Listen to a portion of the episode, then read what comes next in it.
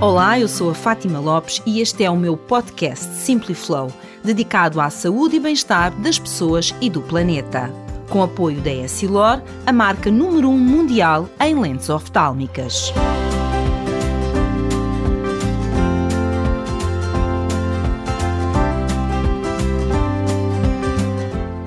Renascer depois do divórcio é o tema deste episódio com a psicóloga Cláudia Moraes.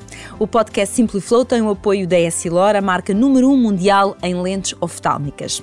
A minha convidada é psicóloga, psicoterapeuta, terapeuta familiar e autora. É tão bom ter-te aqui, Cláudia, que bom! Que bom, Fátima. Eu gosto muito de falar contigo sobre estes temas do divórcio. Uh, aliás, tu tens aqui um livro que é sempre um livro que eu recomendo a toda a gente continuar a ser família depois do divórcio, porque para mim é mesmo uma Bíblia, que na altura, quando escrevi o prefácio, já fiz referência a isso, porque na verdade estão aqui todas aquelas informações que eu acho que nós deveríamos saber, não só quem se está a divorciar, quem pensa divorciar-se, quem lida com pessoas que se estão a divorciar, porque nos ajuda a organizar a, eh, a, a nossa cabeça, os nossos sentimentos. E eu queria começar aqui por uma coisa que já te ouvi dizer várias vezes tu falas no divórcio como um, o segundo acontecimento mais estressante na vida de uma uhum. pessoa, ou seja, mais estressante do que isso, ou a perda de um filho ou a perda de um cônjuge. Caso contrário, este é realmente muito, muito impactante. Continua a ser assim, apesar de existirem cada vez mais divórcios? Continua, continua a ser assim. E é muito curioso, porque nós temos esta ideia do divórcio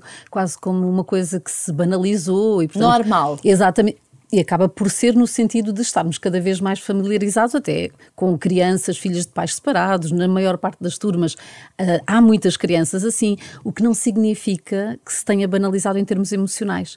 É de facto duríssimo e é duríssimo para todas as pessoas envolvidas, em particular para a pessoa que toma a iniciativa de se divorciar e que tantas vezes se confronta com sentimentos desagradáveis com que não estava a contar, não é? Uhum. Porque à partida, quando alguém toma a decisão de se divorciar. Parece que é pacífico. Parece, e parece que, ok, eu vou sentir-me aliviado ou aliviada e vai tudo correr, correr bem, sem, sem dor.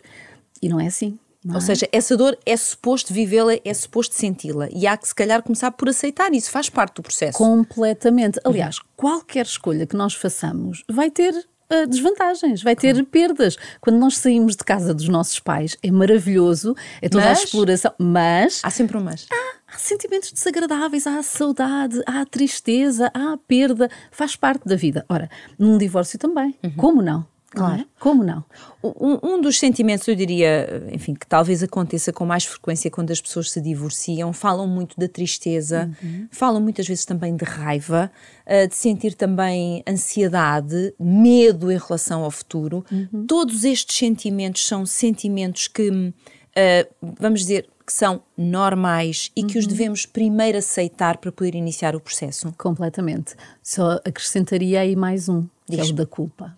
Ou seja, ah. há normalmente sentimentos intensos. Mas a culpa, culpa, só porque a pessoa tomou iniciativa ou a culpa mesmo para quem não tomou iniciativa não. se divorciar? A culpa, a culpa tem muito a ver com a sensação de fracasso, não é? okay. é? O que é normal. Ou seja, nós, nós damos muito de nós, nós damos muitas vezes tudo de nós, não só à relação como ao projeto. Não é? um projeto de vida que tu tinhas Exatamente. e que não vingou, não é? Exatamente. E, portanto, os sentimentos de culpa também são normais. E é como dizias, é mesmo, mesmo importante acolhermos esses sentimentos todos. Ou seja, não é enterrarmos-nos neles. Não é fazer de conta que não estás a sentir. Não, não, de todo. É acolher, ou seja, aceitar que tudo tem um tempo e, no fundo, quanto mais autenticamente nós vivermos esses sentimentos, também, muito provavelmente, mais solidamente nós vamos passar à fase seguinte. Okay? Vamos poder, de facto, renascer e crescer, até porque o divórcio também pode ser uma oportunidade. Uma oportunidade. é uma, enfim, acaba por ser mesmo uma oportunidade. Há uma questão que tem a ver com, e que antigamente era muito comum, havia muito estigma à volta uhum. do, do, divórcio.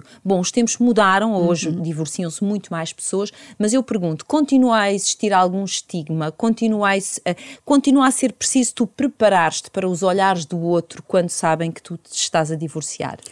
Sim, mas eu arriscaria dizer que nos dias de hoje esse, esse estigma é mais autoimposto. Ou seja, muitas vezes aquilo que acontece é que as pessoas que estão a divorciar-se, em particular as pessoas que são deixadas, sentem-se de facto envergonhadas perante, muitas vezes até perante as pessoas mais próximas. Ou seja, como é que eu vou dizer aos meus pais, como é que eu vou dizer aos meus amigos? Isso reflete-se, por exemplo, no facto de as pessoas muitas vezes continuarem a usar aliança.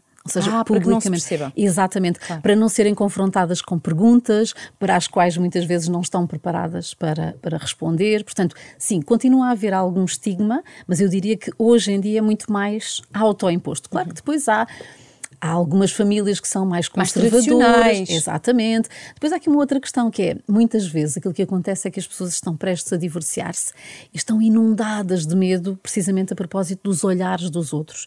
E basta que haja um membro da família, Fátima, um membro, que seja capaz de dizer: Eu estou aqui para ti, eu estou aqui para ti, aconteça o que acontecer, para que as pessoas uh, relaxem é? completamente. Eu já trabalhei com algumas pessoas que estavam prestes a separar-se, mas que basicamente não estavam com a coragem para, para o fazer. Se sentiam sozinhas completamente, no processo, é? Completamente. O amparo é tudo, não é? Quando nós sabemos que já não é por ali e sabemos que vai ser precisa coragem para avançar, coragem também para enfrentar a dor do outro, nós vamos precisar de nos sentirmos amparados. Claro. Portanto, não há nada como termos alguém que goste de nós e que nos diga isto, não é? Eu vou estar aqui é ti. muito curioso, uh, eu não tenho nenhum problema em partilhar isto, até porque tudo isto já tem muitos anos na minha vida, mas lembro-me, eu já me divorciei duas vezes, mas lembro-me que das duas vezes, uh, quando tive uma conversa com os meus pais, lembro-me que os meus pais me disseram as razões só tu é que as sabes, mas aconteça o que acontecer, nós vamos estar sempre aqui. Oh, e era bem. o que eu precisava de ouvir para ter coragem de, uh, enfim, dar este passo, que muitas uhum. vezes não era só um passo decidido por mim. Sim, sim, sim. A outra parte também o queria, sim, mas não deixa de ser, obviamente, uma mudança muito grande. Mas o facto de os pais dizerem aconteça o que acontecer, esta, esta retaguarda está salvaguardada. Exatamente. Dá muito conforto emocional. Muito Exatamente. conforto. Exatamente. Agora, quando, quando uh, uma relação termina, quando um casamento, enfim, uma relação termina, como é que se lida com isto? Como é que uh, nós começamos aqui um caminho, que eu diria que é um processo, um, que se acaba por revelar reconstrutivo? Uhum. Como é que o fazemos? Então, eu diria que tudo começa com o tal acolhimento dos uhum. nossos sentimentos, mas depois é preciso partir para aquilo que eu chamo da responsabilidade. Ou seja, é tentador nós olharmos para trás e basicamente culparmos a pessoa que estava ao nosso lado, seja quando somos nós a tomar a iniciativa, seja quando é a outra pessoa. E muitas vezes agarramos-nos a isso até para olhar para o futuro, ou seja, o que é que correu aqui mal e o que é que eu preciso agora de procurar. E eu diria que o caminho pode ser exatamente ao contrário. Ou seja, o que é que eu porventura não explorei nesta relação? O que é que eu podia ter feito e porventura não fiz? O que é que eu quero fazer diferente? O que é que eu quero para a minha vida? E, portanto, quando nós começamos a colocar-nos estas questões, é muito mais provável que reconheçamos o nosso poder, porque o divórcio também é muito sobre falta de poder, no sentido de, de repente, aquele projeto com que eu sonhei desfez-se. E, portanto, uhum. mesmo que tenha sido eu a tomar a iniciativa de me divorciar, é natural que eu me sinta sem poder, ou seja, perdida, ok? E mas aí, desculpa interromper-te, Cláudia, não, não percas o teu raciocínio, mas aí talvez seja importante explicar que quando tu entras neste autoquestionamento relativamente ao que fizeste e o que podes fazer diferente, não estamos à procura de culpabilização. Nada. É esta fronteira que convém explicar. Não. não é para a pessoa no final dizer porque fui péssima, porque andei sempre a trabalhar e não estive em casa, porque. Não. Sei não. lá. Não.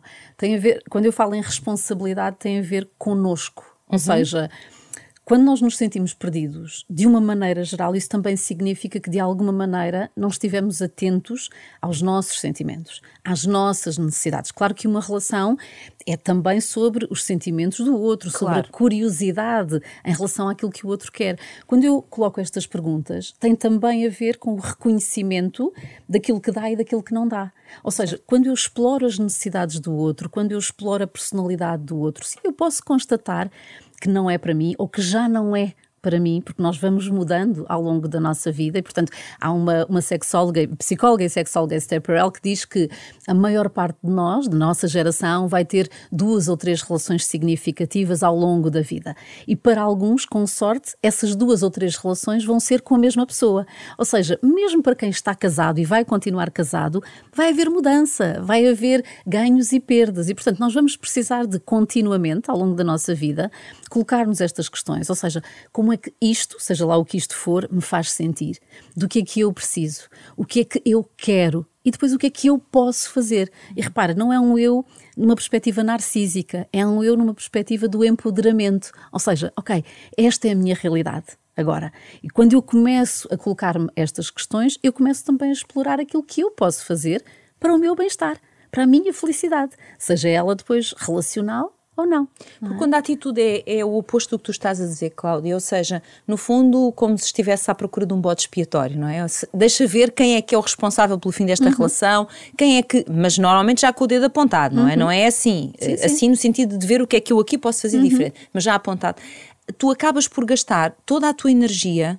O que eu sinto é que essas pessoas são pessoas que ficam mais tristes do que as outras uhum. porque estão tão focadas em encontrar razões para odiar aquela pessoa, para justificar porque é que aquele projeto de vida não deu, uhum. que elas acabam por drenar a sua própria energia sim, e no sim. final olham para elas e não sentem capacidade para nada. É a sensação que eu tenho de ouvir. Sim, sim, sim. Sim, mas é isso, ou seja, mesmo quando uma pessoa está numa relação e está naquela situação em que não sabe se há de ficar ou se há de por, colocar ali um ponto final, muitas vezes a, a perspectiva é essa, que é o que é que esta pessoa afinal está a dar-me, o que é que esta pessoa não me está a dar, e eu creio que o caminho, até para que nos sintamos genuinamente em paz, não pode ser esse. Ou seja, o caminho tem de ser o da curiosidade, do respeito pela individualidade do outro, ou seja, porque muitas vezes aquilo que eu ouço é ele ou ela não tem tanta ambição como eu, ele ou ela não quer sair tanto quanto eu, ele ou ela não quer isto e eu quero aquilo.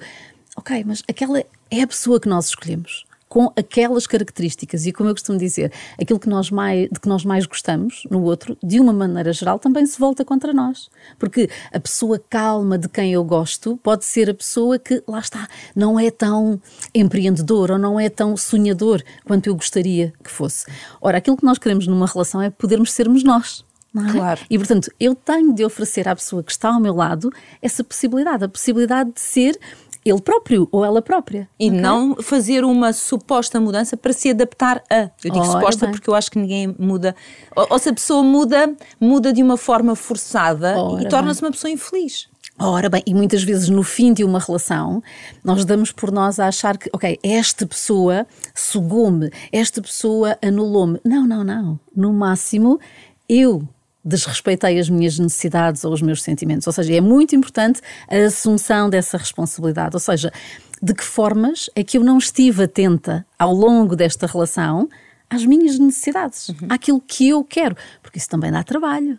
É? Tudo dá trabalho, na tudo verdade. Trabalho. Para manter equilíbrio, tudo dá trabalho. Quando acontece uma, uma separação, de que forma é que nós, e caso existam filhos, de que forma é que nós devemos gerir os filhos de forma a que eles não sejam. Hum, eu, eu diria, duplamente penalizados, porque uhum. obviamente é sempre uma perda, não é? Uhum. Deixar de ter o pai e a mãe uhum. na mesma casa, ou enfim, a quem está a cuidar deles. Um, de que forma é que nós ajudamos os nossos filhos neste processo? Bom, eu diria que duas, duas formas. Primeiro é reconhecer que ninguém está no seu melhor num processo de divórcio. E quando eu digo ninguém, é nem eu, nem a outra pessoa. Muitas vezes eu, eu ouço as pessoas dizerem: Eu nunca imaginei que ele ou ela pudesse fazer isto num processo de, de, separação. E quando nós tomamos esta consciência de que, ok, mas ele ou ela também está ali num turbilhão de sentimentos, ele ou ela não está no seu melhor, então nós vamos conseguir, não é sermos condescendentes com o ex ou a ex, mas é sermos compassivos. Ou seja, ok esta pessoa também está em sofrimento e alguns, algumas das escolhas que está a fazer vêm mais desse sofrimento. Isto ainda a propósito dos filhos. Por outro lado, é pensarmos a longo prazo. Ou seja, cada escolha que eu estou a fazer agora vai ser vista daqui a 10, 20 ou 30 anos pelos meus filhos. Como é que eu quero que, quando os meus filhos forem adultos, olhem para trás, para este momento? Porque eu posso, a cada escolha, pensar neles e pensar no que é o melhor para eles. Quando eu estou ao telefone com a minha mãe ou com uma amiga e o meu filho está ali ao lado, será que eu quero mesmo ter conversas a que ele assista em que eu estou a, fal a falar mal do pai dele? Não. Não é isso que eu quero. Eu quero que o meu filho, daqui a 20 ou 30 anos, seja capaz de se lembrar deste período com proteção. Ou seja, ok, os meus pais separaram-se, mas eu não, não fui exposto ou não fui exposta à guerra entre eles. Então, a cada escolha, ok, aquela pessoa, por exemplo, não vem trazer as crianças à hora que estava combinada. Será que eu quero zangar-me com ele ou com ela no momento da troca? Não. Não é isso que eu quero. Eu quero proteger os meus filhos, eu quero ser capaz de depois comunicar com o meu ex, no sentido de chamar a atenção dele ou dela para respeitar aqui, o que estava combinado. Para as necessidades das crianças. Uhum. Ou seja, porque quando eu me atraso na troca e eventualmente até de uma forma intencional para prejudicar a vida do outro, porque ainda estou aqui com raiva, eu não estou verdadeiramente a prejudicar aquela pessoa. Eu estou a prejudicar os meus filhos, ok? Porque eu estou a trazer tensão desnecessária num período que é necessariamente de perda e de adaptação. Então, aquilo que eu vou querer é oferecer tanta segurança quanto possível a estas crianças que não pediram para haver um divórcio. Não escolheram, ok? E que estão aqui a adaptar-se normalmente de uma forma resiliente e é importante que os pais e mães também interiorizem isso, ou seja... Mas será mais resiliente quando os pais tiverem esta capacidade claro. de fazer esta, esta mudança de uma forma equilibrada. Sim, sim, Há sim. isso sem dúvida nenhuma. Sim, sim, sim. E é isso, é, é, no fundo é colocar o chip naquilo que são efetivamente os interesses da criança. Ou seja, de que formas é que a minha escolha de agora, por mais simples, por mais miudinha que ela seja, que impacto é que isto está a ter ou vai ter nos meus filhos, não é? Como é que eles vão olhar para trás? Porque eu quero que eles se orgulhem de mim e do pai deles, a, também a propósito deste período. Até porque nós não sabemos qual vai ser a vida dos nossos filhos. De todo. É? De e, todo. Se, e se os meus filhos adultos passarem por um processo de separação ou de divórcio? Que tenham tido um bom exemplo, não é? E esse exemplo também passa por assumir os nossos sentimentos. Uhum. Ou seja, nós queremos que os nossos filhos nos vejam como humanos e, portanto, como humanos que têm sentimentos desagradáveis, mas que os gerem e que prosperam. Prosperam não por milagre, mas porque arregaçam as mangas. Claro. Ok? Um, eu estava a ouvir e a pensar que, bom, eu concordo a mil por cento com o que tu estás a dizer. Eu procurei, nas duas situações em que me divorciei, fazer isso, uhum. uh, embora idades bastante diferentes, mas lembro-me perfeitamente que o meu chip era proteger uma vez a minha filha, uma vez o meu filho. Ou seja, aqui não pode haver nada que esta criança diga, mas o que é que se está a passar entre os meus pais? E separámos sempre muito bem. Uma uhum. coisa era as coisas que tínhamos de tratar à volta dos filhos, uhum. outras coisa, outra coisa era as coisas que tínhamos nós de tratar adultos. Uhum. Uh, e é muito curioso porque, enfim, a minha filha já tem 24 anos e o meu filho também já, já vai fazer agora 15 e, e, e tudo isto já passou há uns bons anos. Um, a memória que eles têm é de pais que sempre se deram bem, que foram sempre pessoas que conversaram de forma civilizada, de forma educada, que partilharam sítios em comum, que estiveram nas iniciativas e nos momentos mais importantes da vida deles, estávamos sempre lá os dois. E era isto que eu queria que eles registassem. O resto somos nós adultos a resolver.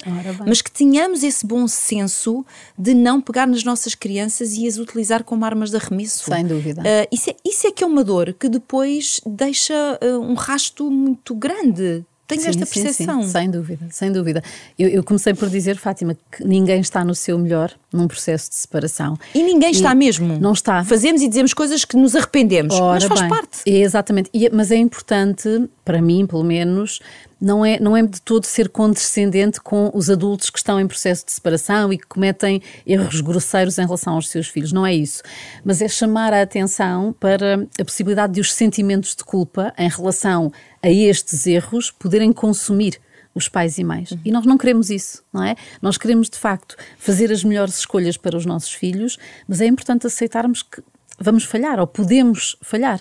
E aceitar a condição humana. É Exatamente. É assim. E não são, não são os erros que nos definem, não é? Eu digo muitas vezes isto aos, aos, meus filhos, não são os erros que nos definem. Agora, na medida em que eu me dê conta de que estou a errar, no sentido de que estou a prejudicar, então eu posso voltar atrás, eu posso assumir a minha responsabilidade e tentar, de facto, fazer diferente. Uhum. Utilizar os filhos como armas de arremesso, nunca ok? E há aqui um detalhe muito importante que, que eu refiro sempre e hoje ainda não disse, que é explicarmos aos filhos, por mais surrealista que isto seja, que não é culpa deles.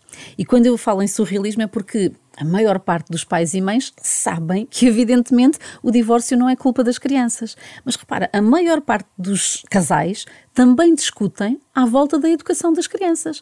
As crianças fantasiam. Portanto, claro. quando se anuncia uma separação, muitas vezes pai e a mãe discutiram porque não estavam de acordo em relação. Porque eu fiz isto, porque. Exatamente. E portanto, eu costumo dizer antes, durante e depois do processo de separação. Assegurar que este é de facto um processo de decisão que é dos adultos. Não tem nada a ver com as crianças e elas não têm culpa Nenhuma, nenhuma, nenhuma. Elas só têm que sentir amor da parte do pai e da parte da mãe. Exatamente. Eu acho que é o mais importante. Exatamente. Uma questão que já ouvi uh, por diversas vezes as pessoas perguntarem, e eu não sei se isto é possível responder assim de uma forma clara, que é, então mas qual é a proporção certa de contacto que uma pessoa que se está a divorciar deve ter com o seu ex ou com a sua ex? Uhum. É nunca estarem fisicamente? É, é de vez em quando encontrarem? De que forma é que podemos equilibrar isto, Cláudia? Não há uma fórmula, não é? Não há uma fórmula que sirva, que sirva a toda a gente, todos. não é? Exatamente. Aqui tem muito a ver com a tal responsabilidade no sentido de reconhecermos os nossos sentimentos e reconhecermos, estarmos atentos também aos sentimentos do outro. Normalmente, num processo de separação, há um dos membros do casal que passa por aquilo que eu chamo do divórcio emocional ao longo ainda da relação. E essa é normalmente a pessoa que toma a iniciativa de se divorciar. Ou seja, no fundo vai-se já desligando. Exatamente. E, portanto, a outra pessoa, por mais desgastada que a relação esteja, ainda não fez esse divórcio emocional. O que é que acontece? Quando o casal toma essa decisão, habitualmente há um que está emocionalmente mais ligado. E, portanto, se por um lado eu quero poder conversar cordialmente com o outro progenitor para o bem-estar dos meus filhos, eu vou precisar ter aqui algum cuidado em relação à possibilidade de, involuntariamente, eu estar a alimentar a esperança da outra pessoa. Porque para quem ainda gosta, para quem ainda ama no sentido romântico, até ir tomar um café para falar sobre as coisas dos filhos pode reacender a esperança. Claro. E nós não queremos isso, porque nós não queremos basicamente estar aqui a arrancar um penso sistematicamente. Não, nós precisamos de arrancar o penso e depois lidar com as feridas. Portanto, para alguns pais e mães vai ser completamente ok continuarem a encontrar-se e eventualmente até irem tomar café pouco tempo depois da separação. Para outros pode ser importante minimizar Uh, os contactos até para reduzir a raiva, a tensão e tentar comunicar essencialmente à volta das necessidades dos filhos e lá está, uh, sem a distração, o ruído da raiva. No extremo, para alguns pais e mães, aquilo que vai funcionar numa primeira fase é a comunicação por escrito. Uhum. Ok? Lá está, para reduzir a tensão. Mas, de novo, é olharmos para a nossa situação e tentarmos ser curiosos em relação àquilo que funciona melhor para a nossa família, porque continuamos a ser uma família, não é? Diferente, Continu mas sim. Continuamos a ser uma família, continuamos a ser a família dos nossos filhos, não é? Eu sou a mãe, ele é o pai, continuamos a ser a família dos nossos filhos, ainda que num formato diferente. É? Acontecendo esta separação, como é que se começa a reconstrução? Como é que se renasce a partir daqui? De, ou seja, que recursos é que existem, que ferramentas é que eu posso implementar que me ajudem depois a fazer um caminho de reconstrução? Bom, eu diria que o principal recurso são os recursos humanos, ou seja, é a nossa rede de suporte em todos os momentos significativos da nossa vida, nós vamos precisar das pessoas que gostam de nós. E, portanto, nós vamos precisar, para mais, quando há filhos e há uh, a guarda partilhada, vai haver muitos momentos em que a solidão bate. E nós vamos precisar de acolher essa solidão, mas não nos afundarmos nela. Portanto, uh, envolvermos a nossa rede de suporte, socializarmos com essas pessoas, não apenas na perspectiva de, ok, agora preciso de conhecer pessoas, de conhecer um par Não é preencher romântico. o vazio, não é não, correria para preencher um vazio. Não, não, não. É ok, haver espaço para sentir o que houver a sentir, mas haver, haver distração, haver a exploração daquilo que porventura nós não exploramos naquele formato, ou seja, porque agora eu tenho mais tempo para mim, eu tenho mais tempo para explorar interesses quando não estou, por exemplo, com os meus filhos comigo, e isso vai dar-me a tal sensação de prosperidade no sentido de há aqui um lado da minha individualidade que eu posso também explorar, uhum. ok? E portanto, eu diria que é por aí. Para algumas pessoas também vai ser através da terapia e não numa perspectiva de, ah, eu estou aqui deprimido ou deprimida e preciso de tratamento, não é isso, mas mais numa perspectiva de processamento, ou seja... De arrumar as coisas, não é? Eu, eu, eu fiz e a mim ajudou-me imenso. Mas é, é, isso, ou seja, quanto, se, e se nós olharmos para trás, nós vamos dar-nos conta de que, a, a propósito de qualquer acontecimento difícil, quanto mais nós falarmos sobre isso, mais nós dominamos os nossos sentimentos e nos sentimos genuinamente em paz. Cláudia, às vezes tu percebendo o que estás sim, sim. a sentir é muito mais fácil tu arrumares e até de seres condescendente contigo, não é? é? Exatamente, então, aquilo que nós queremos é isso, é podermos falar, lá está, não é afundarmos e muitas vezes eh, aquilo que eu ouço, sobretudo no início, após separação, é os meus amigos ou as minhas amigas já estão cansados de me ouvir, eu não quero sobrecarregá-los. E aquilo que acontece é que eu muitas vezes pergunto, mas já perguntou? Já perguntou se as pessoas estão de facto fartas de o ouvir ou de a ouvir? Porque muitas vezes lá está, são os sentimentos de culpa. Como eu dizia, algumas pessoas vão precisar da terapia, outras pessoas não vão precisar da terapia, mas vão sempre precisar de falar sobre aquilo que estão a sentir, de falar sobre os seus medos, as suas dúvidas, as suas incertezas em relação ao futuro, porque é a falar que nós processamos, é? e processamos os nossos pensamentos e processamos os nossos sentimentos. Portanto, o caminho será por aí. Agora, há aqui um, um, uma oportunidade, nós falávamos no início desta uhum. conversa, o divórcio pode ser também uma oportunidade de crescimento. Uhum. Uh, de que forma, ou seja, de que forma é que tu pegas nesta dor e à medida que a vais arrumando, vais eventualmente destapando outras áreas e outros caminhos que eventualmente até não conheces. Uhum e que te fazem, como eu li no teu livro, vários testemunhos de pessoas que dizem hoje eu olho para o divórcio um, e até agradeço o que vivi, uhum, uhum. porque a vida me trouxe lições muito importantes. Sim, sim. Como é, que se, como é que se faz isto, Cláudia? Bom, eu diria que tudo tem o seu tempo, uhum. não é? E uh, até de uma, de uma perspectiva muito prática, quando se passa por esta perda, não é? Já dissemos aqui várias vezes, é uma perda, é uma perda, é uma perda. Sim, é uma perda. Mas de repente aquelas duas pessoas dão por si, por exemplo, a renascer até em termos de identidade. Ou seja, quando estamos nunca em casal, habitualmente há, por exemplo, uma distribuição de papéis. Uhum. Há um que está mais encarregue, sei lá, das coisas de, de, casa, das contas, da burocracia. Há outro que está mais encarregue da educação das crianças. E de repente, nós temos isto tudo a nosso cargo. E numa primeira fase pode parecer avassalador, numa segunda fase eu dou por mim a sentir-me empoderada. Eu, eu não sabia lidar com as questões, vamos imaginar, do carro. Ah, e agora eu vou à oficina e agora eu faço isto. Olha, eu não tratava do eu IRS. Eu que a mim aconteceu-me isso. Mas é isso, não é? De repente, olha, afinal eu consigo. Coisas com é? eletrodomésticos que eu não sabia que ora, sabia resolver. Ora, é isso. Olha, eu não sabia que sabia. Não é? Eu não sabia que sabia. Eu não sabia que conseguia. E isto começa de facto aqui a, a dar força no sentido de, ok, tudo tem um lado bom. Ok? Uhum. E quando eu digo isto, Fátima, às vezes há quem se choque eu nunca me divorciei, não é? Não, nunca passei por essa experiência, o que não significa que não tenha tido momentos de sofrimento. O maior momento de sofrimento na minha vida foi a perda do meu irmão. Foi chocante. Uh, hoje em dia, algumas pessoas sentem-se chocadas quando eu digo que essa perda também trouxe coisas positivas para a nossa família. Eu não trocaria nenhuma dessas coisas pela vida do meu irmão. Claro, não é, isso. É Mas, de facto, por isso é que eu digo, quanto mais nós falamos, mais nós dominamos os sentimentos e os acontecimentos.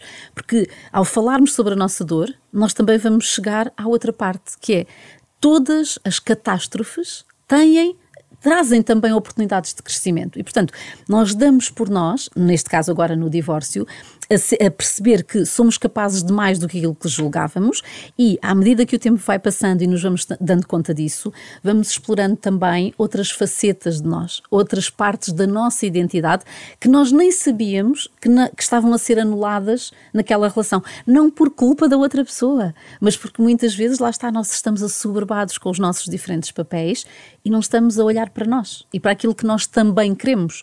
E muitas vezes aquilo que acontece numa fase seguinte é que eu dou por por mim de novo numa relação, mas muito mais consciente de mim mesma, muito mais consciente de tudo aquilo que eu quero e de tudo aquilo que eu também posso dar a esta relação e que porventura não dei, lá está, por não estar tão atenta. Eu não quero aqui dourar a pílula e dizer, ah, agora vamos todos divorciar-nos, que agora é que vai ser. Não é isso. É difícil, claro que é, é difícil. difícil. Mas é, mas é olharmos para as coisas como elas são. Ou seja, ok, é aqui que eu estou agora, muito bem, então eu vou explorar, eu vou trazer questões. Como é que eu me sinto, do que é que eu preciso, o que é que eu quero, o que é que eu posso fazer.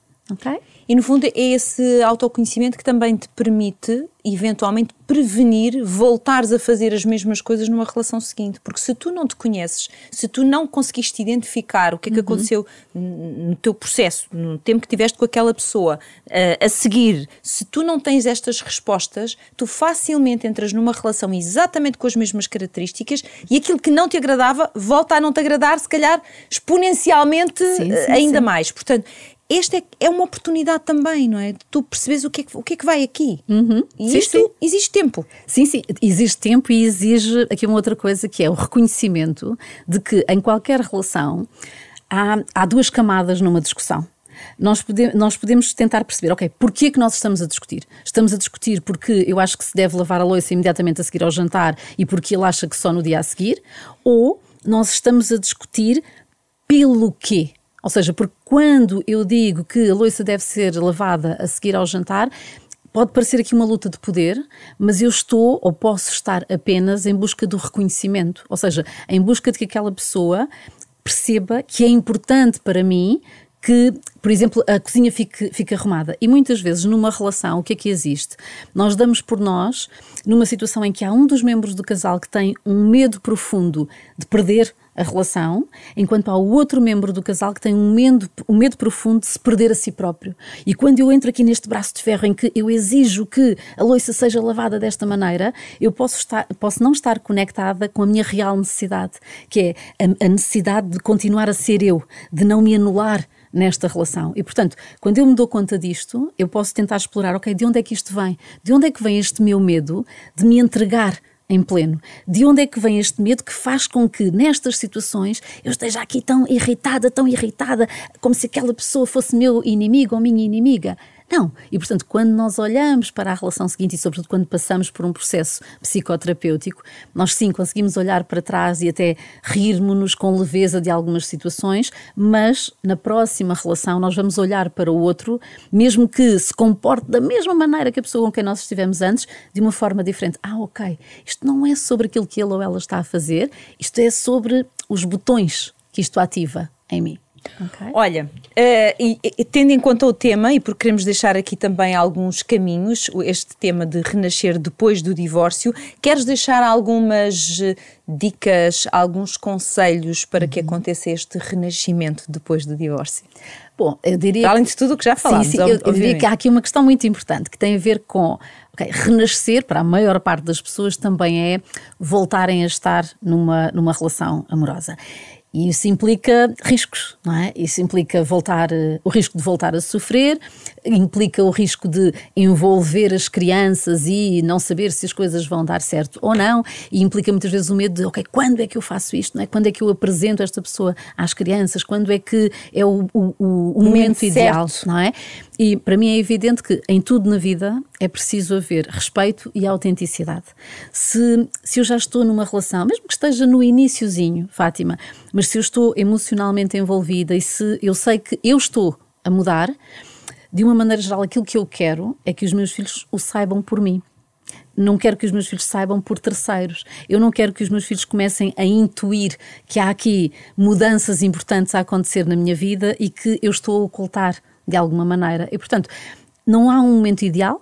Eu diria que quanto mais cedo nós estivermos com certezas de que, ok, eu estou aqui, não é com certeza de que vai durar para sempre, mas eu, eu estou aqui e é aqui que eu quero estar, então mais cedo devemos comunicar às pessoas que são importantes para nós e isso inclui os nossos filhos na vida não há muitas garantias, ok? Eu não vou, não vai chegar um momento em que eu tenha certeza, nem a propósito do divórcio, é importante deixar isto claro. Não há um momento em que a pessoa diz: Ah, não, eu estou completamente seguro ou segura, eu vou divorciar-me e não há consequências negativas. Não, isso não vai acontecer. Isso é. Okay? Em nenhuma situação na vida.